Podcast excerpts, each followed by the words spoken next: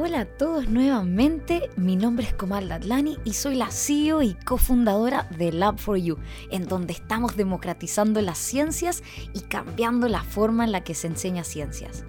En este episodio 4 de Lab4U Talks conversamos con profesor Javier del por qué construir comunidades preocupadas por el aprendizaje. Pensando en la nueva escuela, hablamos de la importancia de las comunidades de aprendizaje y cómo son distintas a otras comunidades educativas. Espero que disfruten de este episodio tanto como nosotros en producirlo. Hola a todos nuevamente a este podcast de Lab for You Talks, donde estoy con el gran profesor Javier, con el cual aprendemos muchísimo siempre. En este episodio, eh, tomando del episodio anterior, en donde hablamos de choque cognitivo y comunidades de aprendizaje, uno de los temas que a nosotros nos apasiona en Lab for You, que son las comunidades de aprendizaje, en el episodio anterior no logramos hacer un doble clic de qué son las comunidades de aprendizaje, por qué son importantes, cuáles son las características de estas comunidades de aprendizaje, cuáles son las diferencias de lo que nosotros normalmente hablamos de comunidades de aprendizaje, cuál es la diferencia con una comunidad de aprendizaje profesional. Entonces, profesor Javier, bienvenido nuevamente a este podcast y esta locura de podcast eh, de, de Lab for You Talks, en donde vamos a hablar de temas que nos apasionan y nos entretienen. Muchas gracias y gracias a todos los eh, auditores y a las personas que nos van dejando comentarios para, que veamos los, temas que vamos a ir conversando en el, tiempo. Tenemos hartas sorpresas preparadas y, queremos también conversar de aquellos temas que, son importantes para ustedes. Totalmente, qué bueno que lo dice profesor Javier. Eh, viste, siempre pensando en la comunidad, profesor Javier. Em, gracias por todos los comentarios en nuestro canal de YouTube, eh, los reviews que están dejando. Eso nos deja muy, muy contentos para poder seguir grabando este podcast Lab for You Talks en español. El día de hoy, profe Javier, eh, quiero, quiero que ahondemos un poco más en las comunidades de aprendizaje, de, hay, hay muchas preguntas que, que, muchos de nosotros podemos tener, nuestros oyentes pueden tener, que nosotros trabajamos en Lab4U con varios colegios, ¿no? Y, y muchas veces nos, nos, toca convencer a autoridades de la importancia de las comunidades de aprendizaje y lo que son y lo que no son. Algunos pueden pensar de que, ah, no, es que las comunidades pueden ser solo los webinars o, clases normales o congresos, pero hay diferencias. Entonces, si, si la, pregunta acá, eh, para, para, poder, para poder comenzar, ¿qué es una comunidad de aprendizaje profesional o qué es una comunidad de aprendizaje? ¿Quién la convoca y, por qué es importante? Partamos por, desglosar un poco el término. Hablemos un poquito de la, comunidad. Porque la, comunidad es un grupo de, de, personas que se junta alrededor de un objetivo en común. Y una comunidad puede ser un club de fútbol, un grupo de amigos que se junta para, jugar o para un, grupo de lectura. Todo eso son comunidades y son inherentes a nosotros como personas y como humanos el hecho de estar en comunidad. Por eso nos ha dolido tanto y nos ha molestado tanto en este periodo el tema de estar lejos de, nuestros eh, amigos y lejos de nuestras familias. Una, una familia también es en sí misma una comunidad cuyo objetivo es preservarse y poder mejorar la calidad de vida de sus miembros usualmente. Entonces, cuando hablamos de comunidades en forma general, eh, estamos hablando de algo muy humano. Por lo, por lo, tanto, se dan muchas comunidades en muchas circunstancias y en los colegios no, son, no están exentos de esto. Está la comunidad de, los profesores, está la comunidad de los estudiantes, un centro de alumnos podría ser una comunidad. Eh, están las comunidades, obviamente, eh, pastorales, por ejemplo, las comunidades de ayuda a la, sociedad o los talleres de ciencia, todos esos podrían considerarse en sí mismos como comunidades. Y cuando hablamos de los profesores, los profesores también tienen sus propios grupos, como el grupo de los profesores de ciencia, el grupo de los mm. profesores de, de, matemática, el grupo de los profesores de los más chicos, de los más grandes. Están también los consejos de curso que se juntan mm. a hablar, que también podrían considerarse comunidades, ¿cierto? Que se juntan a hablar de qué ha pasado durante el año con diferentes estudiantes, cómo se les puede ayudar, qué cosas se les puede ir, ir dando como apoyo en caso que lo necesiten. Em, entonces, todas esas son comunidades. Mm. El problema es que ellas no son comunidades de aprendizaje. En el sentido de que una comunidad de aprendizaje. El book club, el club de libros y el consejo de, curso no son comunidades de aprendizaje. Es que aquí, aquí, profe Javier, creo que es muy importante esa distinción también para nuestros oyentes, porque se habla mucho de las comunidades, ¿no? Es que estamos construyendo comunidad, ¿no? Claro, que está eh, súper bien, que, que es súper positivo formar una comunidad eh, alrededor de la escuela. Y es muy natural hacerlo, tener una identidad como escuela, tener, tener participación en distintas actividades. Claro. Pero eso no va en beneficio directo del aprendizaje de los estudiantes. Y ahí es donde está la comunidad de aprendizaje. Exacto. Entonces, esto es súper importante y esto es clave. La comunidad de aprendizaje tiene un objetivo. ¿Y ese objetivo es, profe Javier? Es el mejorar el aprendizaje de sus, de sus estudiantes. Entonces, el objetivo final de la comunidad de aprendizaje es mejorar el aprendizaje de sus estudiantes. Entonces, para, para, poder distinguirla de algunas otras instancias que tienen igual finalidad. Como por ejemplo los comunidades de webinars, que me junto semana a semana. O algún, o algún curso de capacitación o, algún otro tipo de instancia de mejora del, profesorado. la, la, diferencia con, con, la comunidad de aprendizaje es que la comunidad de aprendizaje tiende a resolver los problemas locales, los problemas de, del mismo colegio. O sea, como, como nosotros en nuestra, en nuestra tarea dentro de los colegios o en comunicación con los colegios, nosotros proponemos la creación de las comunidades, pero nosotros no somos las comunidades. Nosotros no hacemos la comunidad, porque la comunidad, esa comunidad, tiene que ser conformada por aquellos profesionales en general los profesores, los asistentes de la educación, los eh, PIE, en el caso de algunos programas de, en Chile, por ejemplo, que se les ayuda a los, a los chicos con apoyo especial, a algunos estudiantes que tienen problemas de aprendizaje, todos ellos profesionales eh, van a conversar y van a tratar los temas que son importantes para ese grupo de profesores en ese contexto, en ese colegio, y no eh, en forma general para todo el país y no en forma general para todo el, el, ciclo, que podría ser también interesante. Entonces, los que fomentan la creación de una comunidad de aprendizaje son actores externos, o sea, no son parte de la comunidad de aprendizaje. En el caso de nosotros, claro, nosotros estamos promoviendo eso. Hay otros interesados eh, académicos, hay otros interesados como eh, gobiernos que están interesados en fomentar las comunidades de aprendizaje, pero en último término, quien debería mantenerla y debería proponer aquellos temas que son relevantes, tienen que ser los profesores que están dentro de esa comunidad. Claro, entonces si nosotros trabajamos con autoridades gubernamentales, como lo, hacemos en, México y en otros, en otros países, ¿no? En donde queremos promover la existencia de una comunidad de aprendizaje, ¿qué es lo que distingue?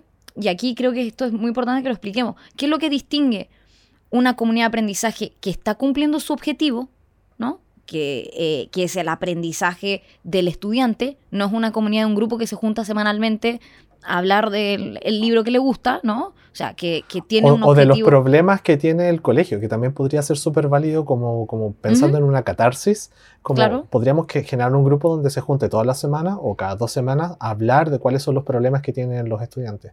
Pero ese no es el objetivo y no cumple el objetivo de mejorar los aprendizajes. Entonces, si un grupo de personas que se llama comunidad no cumple con el objetivo de mejorar el aprendizaje de los estudiantes, no es una comunidad de aprendizaje. Claro. Ahora, título grande. Como todo, lo que no es comunidad de aprendizaje. como, como todo en educación, también hay matices. Y hay matices en esas definiciones. Podemos pensar en las comunidades de aprendizaje, hay conceptualizaciones que le agregan la palabra profesional, serían eh, comunidades ah. profesionales de aprendizaje, o algunos otros tienen, tienen distintas formas de conceptualizar esto que llaman aprendizaje y lo que significaría la mejora del aprendizaje. Entonces, eso también está en debate, no es una, una, cosa que esté, que, sea, que, sea, que esté cerrada, en el sentido que podríamos pensar, por ejemplo, en, los resultados externos a la escuela, mejorar esos resultados. Podríamos pensar en, en métricas internas, en, en, algunas otras formas de definir qué es eso que se llama aprendizaje. Pero, y en ese caso, em, hay literatura, eh, tú siempre me compartes muchos papers, pero si, si, si nosotros queremos, por ejemplo, nosotros que trabajamos con varios colegios, el eh, Colegio Altamira, el Colegio Alberto Lesgana, muchos colegios en México, en Estados Unidos, em, y, promovemos la creación de estas comunidades de aprendizaje. ¿Hay literatura que avale el impacto positivo que tiene la comunidad de aprendizaje ¿no? en el aprendizaje de los estudiantes? Claro, si nos vamos a la literatura, tenemos al menos 25 años de literatura en oh, experiencias alrededor de las comunidades de aprendizaje. Onda, literal. Yo busco en o sea, busco en, Google, Scholar, y pongo comunidades de aprendizaje profesional y encuentro 25 años de literatura. Papers desde el 95 en adelante, por lo oh, menos. Wow. Y es muy importante destacar que hay muchos aprendizajes alrededor de lo que es, de cómo hacerla, de qué es lo que se gana, de, qué es lo que no hay que hacer. y, esas experiencias también han tenido sus, eh, sus revisiones y han tenido sus conceptualizaciones y sus discusiones, obviamente. No se puede hacer todo en una comunidad, no se pueden atacar todos los problemas al mismo tiempo, pero sí se pueden ir haciendo cosas concretas como para ir mejorando el aprendizaje de los estudiantes. Ya, pero si yo quiero convencer a, al director de un colegio de que tenemos que implementar, tenemos que fomentar la creación de una comunidad de aprendizaje y después queremos hablar de, cómo se, genera eso, ¿qué, qué, literatura hay? O sea, ¿qué, ¿qué, nos avala de que vamos a cumplir con el objetivo que es el aprendizaje del estudiante? Y la segunda es, ¿cómo lo hacemos en tiempos de pandemia? La, o sea, lo primero es empezar a, investigar. La misma comunidad, los mismos profesores pueden empezar a, validar los textos, a validar qué experiencias son homologables a su realidad local. Y, hay experiencias en Latinoamérica y hay experiencias en el mundo que dan cuenta del, buen resultado de este tipo de comunidades. Pero hay algunas características que, ya están más o menos claras. ¿Cómo? De, qué, cosas, qué cosas son necesarias para que esto funcione. La primera es la colaboración. Y la colaboración entendida como la apertura a compartir aquello que es propio de la sala de clase de uno. Usualmente uno piensa en el profesor como, como el, el dueño de un espacio que, que, es eh, su sala de clase, su, su clase, en, muchos casos incluso su salón, si es, que, si es que la escuela está conformada de esa forma. ¿O en el espacio digital? O, o, en el espacio digital de, de su, del tiempo de, de grabación o el tiempo de, conexión, pero lo que uno hace con la colaboración es invitar a otros, a otros profesionales, a otros profesores, a compartir de esa experiencia, a compartirlo no como un revisor, sino como una persona que comparte ese espacio, comparte quizás otras, otros salones, otros lugares dentro del, mismo, de la misma escuela, y también comparte las problemáticas y las dificultades que observen sus estudiantes. Entonces es esa apertura a, invitar a otros a, socializar la experiencia de la clase y de lo que uno hace en clase, aquello que, la literatura llama como colaboración. Entonces no es, no es solamente pensar en hacer cosas en conjunto, es abrir eh, la sala, eh, abrir la puerta de la sala de la clase a, otros profesores. Ya, pero que ya es un desafío. Y, claro, la, práctica docente ya es desafiante porque hay, muchas variables, ¿no? De, o sea, no, es, un trabajo difícil, ¿no? Y creo que hoy día, durante la pandemia, eh, muchos hemos estado abriendo nuestros ojos de lo desafiante que es. Pero en, términos muy prácticos, eh, la, ¿en qué forma la práctica docente cambia su participación cuando hay una comunidad de aprendizaje? Eh, en el sentido de que si yo soy capaz de observar mi clase y, mi y la clase de otros acompañado de otros, entonces voy a poder aportar a cómo esa clase puede ir mejorando, a cómo esa clase puede ir, irse ajustando al espacio y a las oportunidades que el mismo contexto presenta. Y por lo tanto, en esa comunicación, no, solamente mejora quien comparte, sino que también mejora quien es compartido. y en ese diálogo se logran entender objetivos comunes y se logran entender caminos comunes para lograr ese objetivo final que es el aprendizaje de los estudiantes. Entonces uno puede observar en esos diálogos y hay, hay trabajos que se centran exclusivamente en ese, en ese contexto, en ese espacio para observar esas, esas interacciones y ver cómo ello puede incrementar el conocimiento profesional del, del profesor y en término último ir mejorando el aprendizaje de sus estudiantes. Súper. Em, y hay literatura de esto, ¿no? Sí, sí, hay literatura que se centra en distintos aspectos de esta, de esta comunicación. Eh, otro, otro característica importante de las comunidades de aprendizaje, que también está mencionada en la literatura, es que no hay que olvidar que tiene que tener un foco en el estudiante. Entonces, cuando uno, cuando uno critica al colega, uno no está criticando a la persona que es el colega. Uno no está mm. pensando en lo que él hace o deja de hacer, está pensando en lo que el estudiante logra aprovechar y no logra aprovechar de, la clase. Y por lo tanto, si el foco cambia de ser una revisión a la persona del profesor a hacer una observación de lo que los estudiantes hacen o los estudiantes eh, dejan de aprender, entonces eso cambia el foco y por lo tanto cambia la presión. Excelente, excelente anotación, con foco en el estudiante. Y si pensamos en el foco del estudiante, em, ¿hay, ¿hay, literatura que, haya visto algún cambio positivo, alguna métrica? ¿Se evalúan métricas? ¿No se evalúan métricas? ¿Cómo, em, cómo es, ese, cómo es en ese aspecto la literatura y la, en torno a la comunidad de aprendizaje? Tiene, tiene eh, varios aspectos que es necesario revisar en detalle el tema del que sea o no sea foco del estudiante, porque las conversaciones suelen ser, eh, entre los profesores suelen ser sistémicas, suelen ser con respecto a los problemas que hay, no sé, las pruebas externas, las dificultades materiales o las dificultades de tiempo. Entonces uno tiene que, dentro de las conversaciones de los profesores, ir potenciando aquellas que vayan orientadas hacia el aprendizaje de los estudiantes. Pero sí hay estudios que, cuantifican esto, que, logran observar, como, como, te contaba antes, el diálogo entre los profesores y logran establecer esos puentes entre en la calidad del diálogo y lo que se conversa con las mejoras de los, de los estudiantes. Claro, claro. Em, eh, el, siguiente punto que es bien interesante para compartir es ¿Qué hay, hay del, profesor como, como, la figura que tiene que mm. no solamente darse cuenta de que, de que estas cosas están pasando de una forma que quizás no son las ideales, sino además implementar esos cambios? Entonces ahí también hay un cambio de foco en la potenciación del profesor como una figura.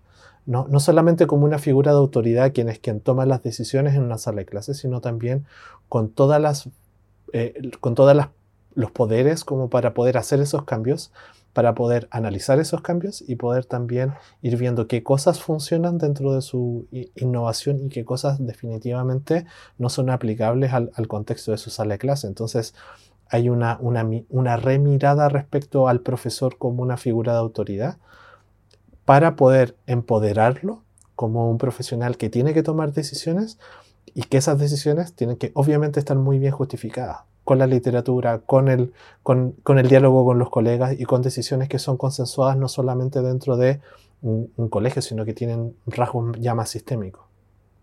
Claro, claro. Ahí en, ese sentido es empoderar al profesor, ¿no? Para que pueda tomar esas decisiones y generar esos cambios. Y ahora, sí, ¿qué tenemos que hacer nosotros ahora como comunidad educativa en general, no como comunidad de aprendizaje. Nosotros, eh, profesores, eh, directores, dueños de colegio, gobiernos, em, proveedores de soluciones educativas, ¿qué tenemos que hacer para que podamos fomentar la comunidad de aprendizaje y se pueda tomar eh, en serio, ¿no? ¿Es un approach top-down? ¿Cómo, ¿Cómo, lo podemos hacer? En, en general, la idea sería fomentar estos espacios pero las soluciones deberían surgir desde el mismo profesorado. Mm. Entonces uno puede, uno puede generar los, las, condiciones para que los diálogos se puedan llevar a cabo, eh, destinar horas, por ejemplo, destinar recursos, destinar mm. tiempo para que un profesor tenga eh, posibilidad de leer eh, papers de pedagogía en, dentro del mm. colegio y pueda seguir formándose y pueda seguir avanzando en su proceso de, crecimiento también profesional. Mm. Y, esa, ese espacio es el que uno puede promover desde afuera. Pero quien mm. tiene que tomar las decisiones de qué es lo que debe hacer, cómo debe mejorar, qué cosas funcionan y no funcionan en su espacio, deberían ser los profesores. Y ahí como, como externos, como autoridades, como eh, como, incluso como, como autoridades gubernamentales, uno podría pensar en cómo uno releva esa información para ir apoyando esas decisiones, apoyando esas innovaciones y, dando cuenta de, eso dentro de, por ejemplo, las evaluaciones externas a los estudiantes, a los profesores, Mm, y cómo el mismo sistema, desde, desde el mismo profesor, puede ir cambiando, puede ir mejorando. Entonces, mm, el, el enfoque debería ser proponer desde arriba, pero que las soluciones y la, y la energía tiene que siempre venir desde abajo, tiene que venir Mm. de los profesores para que ellos propongan los cambios y para que esa transformación sea una transformación genuina, no sea una transformación impuesta. Claro, claro, como muy grassroots, bottom up de la propia comunidad de aprendizaje, ¿no? Que tiene un objetivo claro, ¿no? Em, que, que- que sabemos qué tipo de comunicaciones, quiénes están involucrados, que tienen como objetivo final el aprendizaje del estudiante, ¿no? Claro, Eh, y si esas circunstancias se dan, y si esos diálogos se pueden dar, y si esas innovaciones en el tiempo se logran dar, es, eh, es reconocido en, en los expertos que pueden dar resultados concretos en el, en el conocimiento del profesor, en la motivación para, para poder enseñar, en los contactos que tiene con su, con su misma comunidad, pero muy, muy importante, tiene efectos concretos en el Mm. aprendizaje y en los resultados que, que se obtienen en, en los estudiantes en distintas métricas. Entonces... ¿Qué eh, tipo de nos- métricas pueden ser? Ah, O sea, si uno Claro, piensa una- en la literatura que ha visto, que, que tú has visto Sí. estas métricas, como...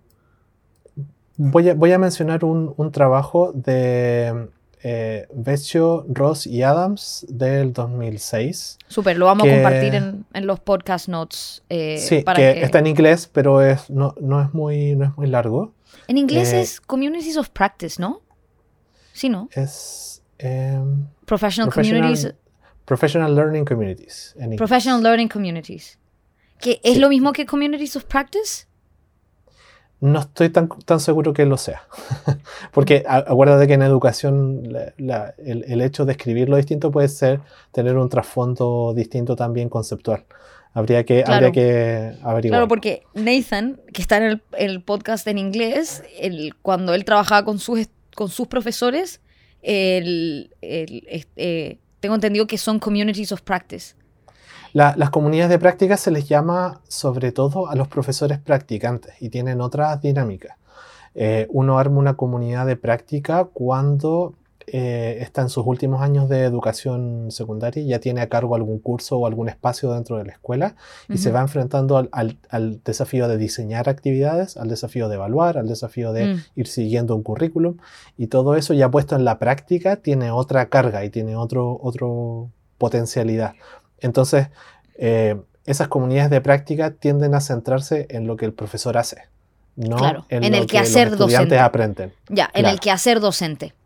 Entonces, si, si, Mm. si estamos alineados con, con la traducción en español de esos conceptos, estaría más apuntando hacia el profesor como el fin de esa, de esa comunidad y de lo que se habla, y no al estudiante, en último término. Sí. Entonces, en, en general, lo- hay distintas métricas para poder saber si una comunidad es efectiva o no. Pero uno podría poner una, un problema dentro, Ujú. del, dentro de la escuela, y varios de los papers lo hacen, donde miran qué porcentaje de estudiantes efectivamente logran el- aquellos estándares que son mínimos para, un- para su nivel, Ya. para su, su escolaridad, y aquellos que no lo hacen. Ya. Y, y uno observa antes de la, de la intervención, eh, uno puede hacer un histórico incluso de, de años anteriores y distintas generaciones de estudiantes que han pasado por, por las aulas, y uno ve con- usando o métricas internas, que pueden ser las mismas pruebas de los profesores, algunos Ujú. test o algunas otras cosas que puede hacer el colegio, o métricas externas como pruebas estandarizadas o pruebas de finalización de proceso, todos aquellos que están por sobre eh, la- lo que se, se considera como mínimo y aquellos que están bajo. Perfecto. Y el cambio puede ser sustancial en, en el caso de las comunidades de aprendizaje antes de implementarlas y, y después. Uno puede detectar varios cambios que son sustantivos, o sea, llegar a que al menos, o sea, que el 80% de tus estudiantes alcancen los estándares mínimos es un desafío súper grande Mm, que se puede lograr siempre y cuando uno tenga el foco en ese problema como un problema que hay mm, que resolver porque uno empieza a, a- a preocuparse no del estudiante promedio, mm. sino de todos aquellos estudiantes que están bajo la norma para poder ir ayudándolos y para poder ir apoyándolos. Entonces, si esas cosas están alineadas y la comunidad de práctica tiene eso como un problema, entonces puede ser eso. Podrían ser algunas otras como lectoescritura o como habilidades matemáticas o como, eh, no sé, motivación, mm. eh, responsabilidad, temas éticos. todas estas cosas pueden ser parte de los aprendizajes de los estudiantes. Sabemos que hay temas de, no solo de conocimiento que son importantes, sino también temas de habilidades y de actitudes que, que es súper necesario desarrollar en el colegio que se pueden medir en la práctica, se pueden, se pueden ir, ir viendo y si, la, y si la comunidad decide que eso es un problema y que hay que resolverlo, entonces la, la misma comunidad puede ir definiendo qué cosas medir, cuándo medir, cómo mm. medir y, e ir midiendo su efectividad con las distintas intervenciones y las distintas innovaciones que vayan haciendo en sus, en sus aulas. Entonces, la, la conversación no es una conversación tan simple respecto a la efectividad, hay, hay antecedentes positivos, pero, pero todo depende de qué es lo que es importante para la comunidad que se va a formar o para la comunidad que está andando. Y es muy importante que, que dentro de la conversación de la mejora se tenga en cuenta esta, este aspecto súper importante de la medición. Y eso va, va muy, muy pegado con el tema de que las intervenciones que nosotros estamos haciendo tienen que ir apoyadas por la literatura, tenemos que tener un conocimiento que, que tiene que ir creciendo en la misma comunidad respecto a, a qué funciona y qué no funciona en, en, otros, en otros lugares y qué podemos descartar o qué podemos sospechar que puede funcionar en nuestro, en nuestro contexto particular. Súper importante lo que dices, profe Javier, de la, medir, ¿no? medir el, la efectividad de esta comunidad de aprendizaje y como el paper que menciona del 2006, ¿no? Que dijiste, lo vamos a compartir en los podcast notes, que hay un ejemplo evidente y claro del impacto positivo y significativo que tuvo una comunidad de aprendizaje en pruebas estandarizadas, ¿no? Eh, y, si, y si alguien de la comunidad también se anima a, a, empezar a mirar este tema, también vamos a dejar otro paper en español eh, llamado eh, Las comunidades profesionales de aprendizaje, una estrategia de mejora para una nueva concepción de escuela, que ya tiene un, un, una lectura distinta porque habla de, primero en español, nos habla a nosotros en el contexto latinoamericano, es de 2011, así que es bien actual. Bien. Y tiene el, algunos eh, datos y algunas pistas de qué cosas hacer y qué cosas no hacer para tener buenos espacios de comunidades de aprendizaje, para implementarlos en forma efectiva y cómo al final lo que uno parte con el objetivo de transformar eh, a un grupo de profesores y de transformar a sus estudiantes, de poder ir a ayudarlos y termina transformando la escuela porque cambia el sentido de qué es lo que es enseñar, cambia el sentido de, del rol que tiene el profesor, cambia el sentido de quién es el estudiante como, como individuo, cambian las relaciones porque ahora es el profesor el que está proponiendo soluciones y al final termina cambiando la escuela como un espacio distinto que se puede aprovechar, que se puede reconfigurar con un, objetivo más claro, con un objetivo mucho más contextualizado y con formas distintas de trabajar que están propuestas desde los mismos actores que están muy interesados en que todo eso salga bien. Entonces hay una transformación que es muy, muy importante de destacar y esa transformación es una transformación que nosotros queremos lograr en la For You, queremos una transformación sistémica a lo largo y sabemos que un actor muy importante que tiene que cambiar y que tiene que abrirse a esta posibilidad de, de ver otras cosas y de hacer otras cosas es el profesor. Así que estamos en ese camino de cómo, cómo logramos ir convenciéndolos y cómo logramos ir mostrándoles estas otras formas de, de hacer clases y de, y de, enseñar. Excelente, me encanta, es algo que fomentamos eh, en Lab for You eh, y invitamos a las a las escuelas, a los colegios que si quieren transformarse, eh, que consideren seriamente la construcción de una comunidad de aprendizaje profesional con el objetivo final, que es el aprendizaje del estudiante, con foco en el estudiante, se puede. Hay literatura que respalda. Em, lo estamos viendo nosotros durante una pandemia eh, con los colegios con los que estamos trabajando y ahí saludo especial a nuestros colegios, a los colegios con los que estamos eh, trabajando. Em, y, gracias Javier eh, y profe Javier, que siempre nos enseña muchísimo. Y eh, con esto damos conclusión a este capítulo y a este episodio, este podcast de comunidades de aprendizaje, su importancia, lo que es y lo que no es. Ya sabemos lo que no es una comunidad de aprendizaje, un, book club o un, club de lectura no es una comunidad de aprendizaje. Una comunidad de aprendizaje tiene foco en el estudiante, en el aprendizaje del estudiante. Y aquí, profe Javier nos dio varios tips. ¿Alguna, ¿Algún comentario final, profe Javier, para dar conclusión a este episodio? No, nada. Muchas gracias por, el espacio como siempre y nos vemos en una próxima oportunidad. Claro, para la, dice que para la próxima ya. Ah, es que tenemos sorpresas para el próximo episodio. Claro, claro, ahí estaba dejando ahí. Claro, eh, ahí vamos a estar hablando más de aprendizaje y ya no quiero decir nada más para que quede en suspenso eh, nuestro próximo episodio. Excelente, gracias a todos por escucharnos y nos vemos en el próximo episodio. Nos vemos. Gracias a todos por escuchar este episodio de Lab for You Talks en español. Estaremos colocando algunos links en las notas de este episodio en nuestro canal de YouTube y en nuestro sitio web www.labforyou.co. Este episodio fue grabado en nuestras casas trabajando de forma remota. La producción audiovisual y el diseño gráfico fue realizado por José Ferrada, el director de diseño de Lab4U, y la difusión y distribución por nuestros amigos de Más Más. Si te gustó este podcast o tienes algún feedback o quieres que profundicemos en algún tema, escríbenos. Estaremos leyendo todos los reviews y mensajes. Gracias por escuchar. Te esperamos en el próximo episodio de Lab4U Talks.